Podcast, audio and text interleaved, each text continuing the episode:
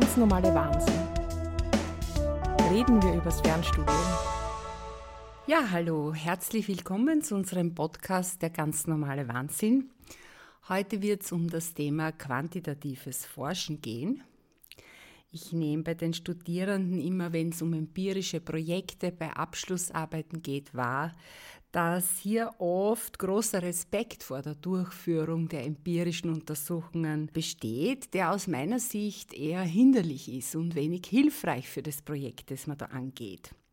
Und deswegen habe ich mir heute eine Gästin eingeladen, die eine ausgezeichnete Expertin auf diesem Gebiet ist. Und ich begrüße herzlich die Frau Dr. Julia Schöllbauer, eine neue Kollegin von uns an der Fernefahr.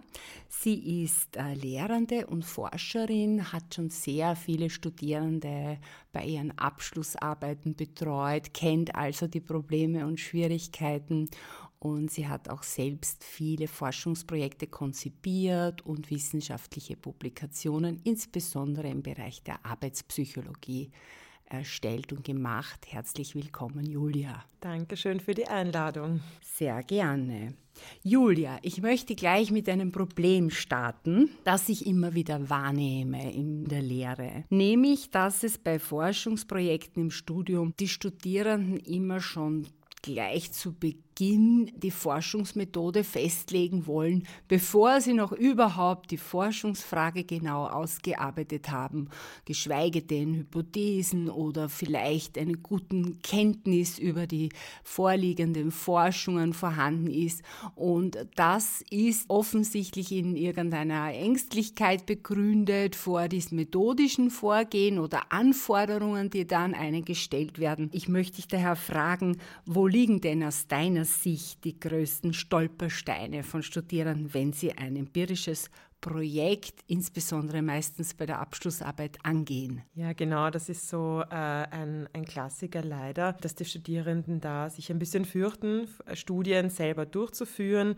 Und es ist so ein bisschen so eine Urban Legend, dass qualitative Vorgehensweisen, das heißt Interviewstudien, einfacher sind in der Durchführung äh, und deswegen bevorzugt werden. Aber das ist so wie das Pferd von hinten aufzäumen. Man muss zuerst natürlich sich in die Literatur einlesen, rausfinden, welches Thema ist, interessiert mich denn und welches Thema ist denn relevant, auch beforscht zu werden. Dann kommt es zu Forschungsfragen und dann sehr, sehr oft gibt es einfach schon genug Literatur und Theorie dazu, dass man Hypothesen ableiten kann und dann muss man streng genommen einfach quantitativ arbeiten und eine quantitative Methode wählen. Okay, und bevor wir jetzt so auf die tollen Vorteile und auch nämlich die wirklichen Goodies von den quantitativen Methoden eingehen, würde ich sagen, vielleicht kannst du uns ein bisschen einen Einblick geben in die Vielfalt von quantitativen Forschungsmethoden, denn meistens wird das ja einfach ausschließlich mit einer Befragung gleichgesetzt. Ja, richtig, genau. Aber wenn es okay ist, würde ich ganz gerne vorher noch vielleicht äh, mhm. darstellen, wie sich denn qualitative und quantitative Forschung abgrenzen Sehr voneinander. gerne. Also fangen wir vielleicht mit der qualitativen Forschung an, da kann man sich ein bisschen mehr darunter vorstellen die ist immer dann gut geeignet, wenn sehr viele und breite Informationen zu einem Thema, Sachverhalt, Phänomen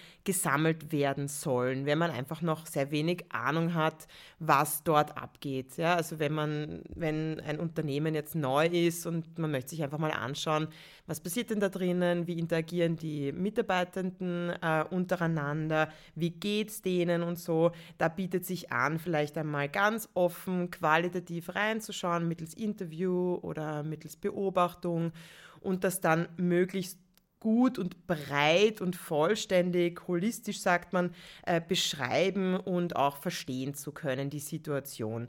Genau. Und äh, diese Beobachtungen oder Daten, qualitative Daten, die da gesammelt werden, die gelten aber nur für diese Umgebung, in der sie gesammelt oder beobachtet wurden. Aber man kann die durchaus dafür nutzen, um vorsichtig eine Theorie zu formulieren, die dann idealerweise in Zukunft von einer quantitativen Studie geprüft wird. Genau. Ja? genau. Also das, also das Ende, der Abschluss von einer qualitativen Forschung könnte darin münden, dass man sagt, jetzt kann ich Hypothesen entwickeln, jetzt kann ich noch eine weitere Studie, die vielleicht allgemeiner, breiter, repräsentativer ist für bestimmte Gruppen angehen. Okay. Genau, genau. Und bei der quantitativen Forschung? Quantitative Methoden haben immer mit Messen, Zählen und Berechnen zu tun. Das heißt, wer quantitativ arbeitet, der hat schon sehr viele Vorannahmen aufgrund der Literatur bzw. Vorstudien, die eben auch oft sehr qualitativ äh, gearbeitet haben äh, und können dementsprechend schon konkrete Hypothesen bilden. Ich würde mir also eine Skala zum Beispiel suchen, mit der ich erfassen kann, ähm, was denn proaktives Verhalten in diesem Unternehmen heißen kann und genauso für die andere Variable. Und mit dieser Skala, diesem Frage Fragebogen würde ich dann schauen, wie die Ausprägung bei den Personen da ist. Genau, genau. Also man muss aber natürlich nicht mit einem Fragebogen arbeiten. Man kann auch zum Beispiel sich vorher überlegen, Beobachtungen, also mhm. standardisierte Beobachtungen zu machen und da einen Bewertungsbogen vorab entwerfen mhm. und sich überlegen, also zu operationalisieren, sagt man immer, was muss ich denn beobachten, damit das für mich eine proaktive Verhaltensweise ist, zum Beispiel, oder eine proaktive Interaktion ist. Und dann mache ich halt wirklich klassisch Striche dabei. Genau. Mhm. Also Person A geht auf Person B zu und begrüßt sie freundlich, könnte man beobachten. Genau, genau. Mhm. Oder man äh, macht eine Inhaltsanalyse und analysiert zum Beispiel den E-Mail-Verkehr oder die Chatverläufe innerhalb von Organisationen. Das ist sicher auch eine schöne Möglichkeit, gerade diese Interaktionen auszuwerten. Und bei den quantitativen Forschungen wäre das eben dann eher die Anzahl der E-Mails oder die Länge der E-Mails oder vielleicht auch die Themenhäufigkeiten und weniger jetzt die Inhalte der E-Mails. Genau, mhm. und wenn ihn, ne, ich würde schon auch Inhalte analysieren, mhm. aber wirklich sehr spezifisch. Ja? Also wirklich nur äh, gewisse Teile eines Satzes. Also wirklich vorher Worte definieren, äh, die für mich dann für eine Zusammenarbeit sprechen, zum Beispiel, oder eine, eine, eine Proaktivität sprechen. Okay, eine interessante Methode, wo eigentlich die Daten schon meistens vorliegen. Ja, es ist eine sehr interessante Methode, mhm. eine sehr spezielle Methode, weil hier auch gar kein Kontakt zu den Versuchspersonen Personen meiner Studie notwendig ist. Okay, da sind wir schon mitten bei dieser mhm. Vielfalt an quantitativen Forschungsmöglichkeiten. Kannst du vielleicht noch ein paar erzählen, die vielleicht nicht so gängig sind oder die gut äh, machbar wären, auch für Studierende bei Abschlussarbeiten und sie aber selten genutzt werden? Also wie gesagt, der Klassiker ist ja immer die standardisierte Fragebogenerhebung. Ähm, die bietet sich oft an, weil sie auch ökonomisch recht sparsam ist. Aber natürlich gibt es dann auch noch den Klassiker unter den quantitativen Methoden, der eher ein Stiefkind ist heutzutage, vor allem bei Studierenden, das Experiment. Das kann man durchaus auch durchführen und das ist gar nicht so aufwendig. Das kann man klassisch im Labor machen, da ist die Stichprobe leider ein bisschen eingeschränkt oft, aber das kann man auch im Feld machen, indem man gewisse Farben anwendet und, und dann schauen, wie die Leute darauf reagieren oder, oder Raumdüfte, kennt man ja alles von Marketing-Experimenten. Aber vielleicht ein bisschen praktischer für Studierende ist so ein, so ein, ein hypothetisches Experiment durchzuführen. Das ist eine Kombination mit einer Fragebogenstudie, das nennt man dann Vignettenstudie. Da skizziert man textlich gewisse Situationen, in denen sich die Versuchspersonen reinversetzen sollen und dann in dieser Rolle, die für sie quasi vorgeschrieben ist, dann Entscheidungen treffen. Ja, oder Emotionen bekannt geben, wie fühlen sie sich damit und so weiter. Das ist sicher eine super Möglichkeit, das auch bei Abschlussarbeiten mal einzusetzen. Und vor allem auch online birgt es da ja viele Möglichkeiten. Man kann Produkte genau. vergleichen lassen genau. oder Werbevideos äh, vergleichen lassen. Also da fallen einem viele Dinge ein, die relativ mit wenig Aufwand genau. und dann eine jeweils Bewertung von jeweils einer Bedingung dann zu einer guten Vergleichbarkeit führen. Genau, also super mhm. spannend finde ich auch und auch nicht so, nicht so langweilig auch oft wie so ein trockener textlicher Fragebogen. Dann hätten wir schon ein paar äh, interessante Zugänge oder Methoden, die man benutzen kann, abseits jetzt des eher traditionellen Fragebogen. Dann äh,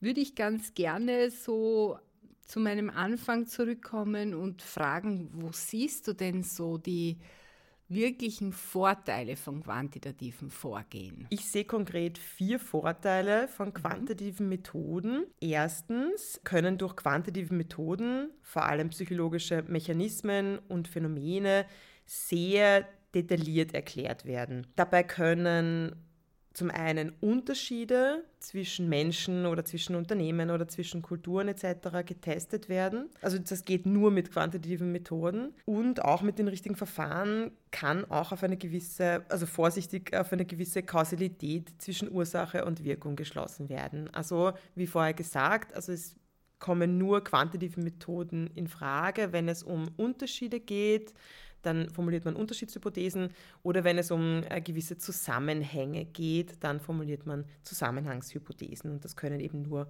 quantitative Methoden. Zweitens können quantitative Forschungsmethoden annähernd repräsentative Aussagen über eben gewisse Phänomene, Unterschiede und Zusammenhänge und so weiter ähm, machen. Dazu ist es notwendig, dass man halbwegs repräsentativ auch eine Stichprobe zieht. Das ist ja auch oft eine Frage, wie mache ich denn das? Ich bin kein Marktforschungsinstitut, sagen die Studierenden.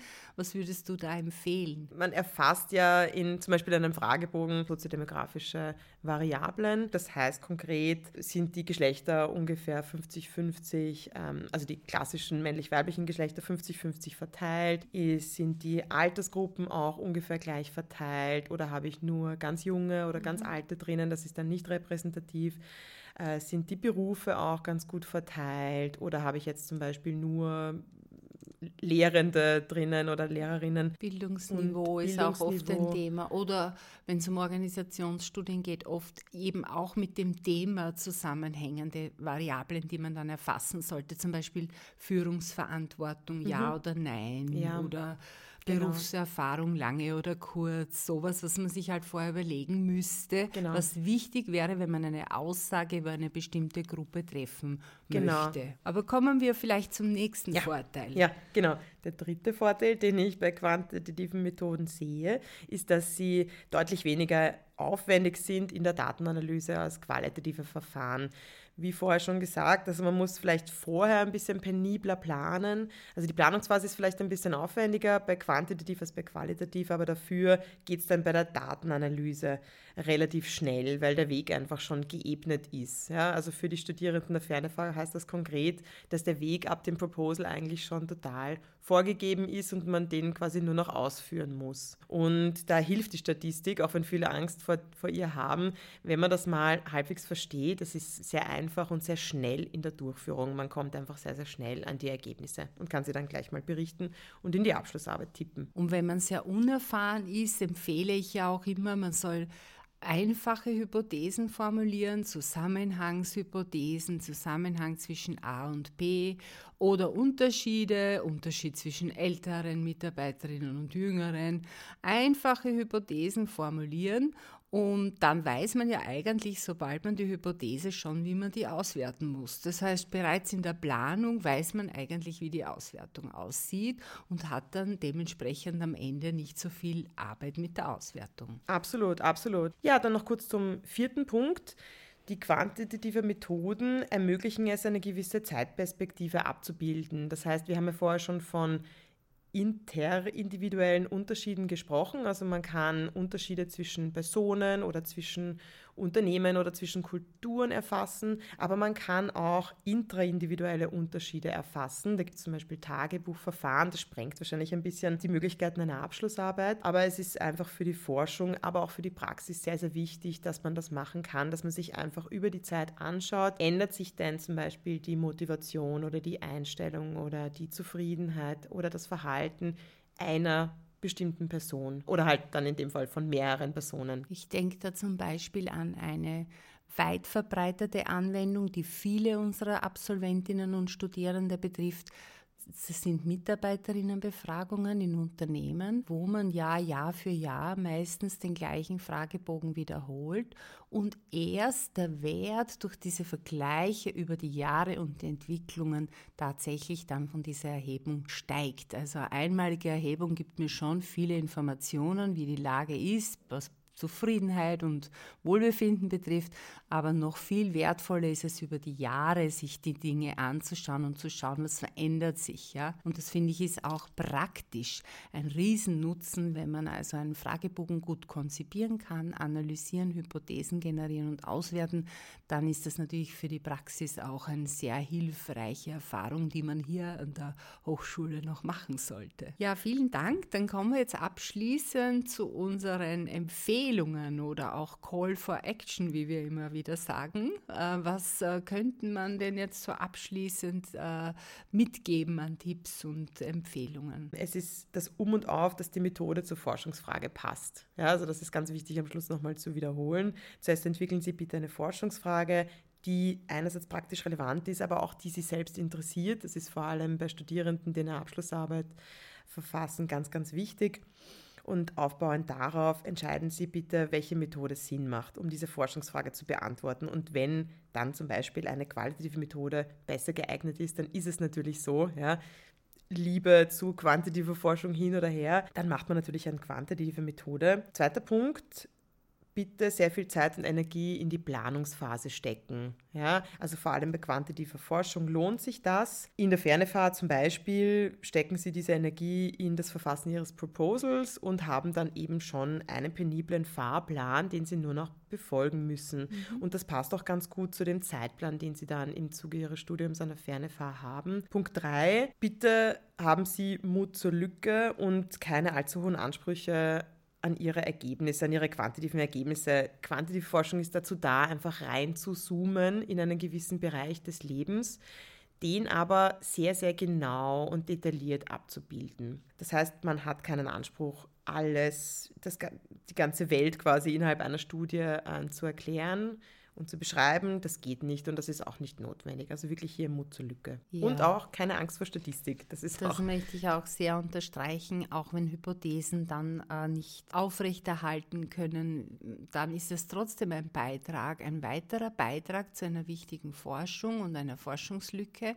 Das bedeutet nichts, man muss darüber nachdenken, was ist, man muss das reflektieren können, aber das sind wichtige Schritte, die man da geht. Genau, absolut. Und das sind auch wichtige Erkenntnisse wenn einfach eine Theorie durch die Hypothese nicht bestätigt werden kann, dann ist es so. Mhm. Ja, dann stimmt die vielleicht nicht, dann muss die verworfen werden und dann muss man einfach theoretisch nochmal rein und vielleicht noch eine qualitative Studie nachschießen zum Beispiel. Ja? Mhm. Sich das alles nochmal offen anschauen.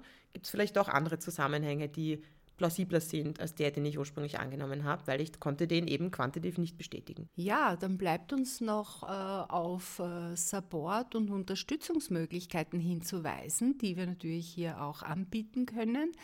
Das eine sind äh, zwei Online-Kurse, Support-Kurse, die du auch mitgestaltet hast. Der erste äh, ist äh, zum Thema vom Forschungsinteresse zum Forschungsdesign, glaube ich. Genau. Und der zweite wäre jetzt. Quantitative Forschungsmethoden Genau, also genau. quantitative Forschungsdesigns und Methoden, so heißt der Wo Kurs. auch alle diese Varianten der Forschungsmethoden, die heute auch kurz angesprochen wurden, nochmal genau erläutert und erklärt werden, wo genau. man sich entlang handeln kann und sich auch inspirieren lassen kann für die eigene Forschung. Ganz richtig, genau. Und auch darüber hinaus, was passiert nachher, ähm, wie werden die Daten nachher aufbereitet und analysiert. Also hier geht es auch schon in die Statistik dann rein. Auch das ist in diesem Methodenkurs zu finden. Genau. Okay. Und das übrigens nicht nur für die Studierenden der Fernefahr, das sind offene Kurse, die für ja, alle Interessierenden da draußen verfügbar sind. Herzlichen Dank, liebe Julia, für deine interessanten Informationen zum quantitativen Forschen. Ich hoffe, wir haben unser Ziel, dass wir diese Methode und diese Methodenzugänge und die Vielfalt den Studierenden wieder ein bisschen näher bringen können und auch ein Guster auf eine quantitative Forschung machen konnten. Ja, vielen Dank, Christa, für die Einladung. Ich hoffe auch, dass wir ein paar zu quantitativer Forschung ein bisschen verführen können dadurch. Genau. Sehr und viel Erfolg auch für Ihre Abschlussarbeit.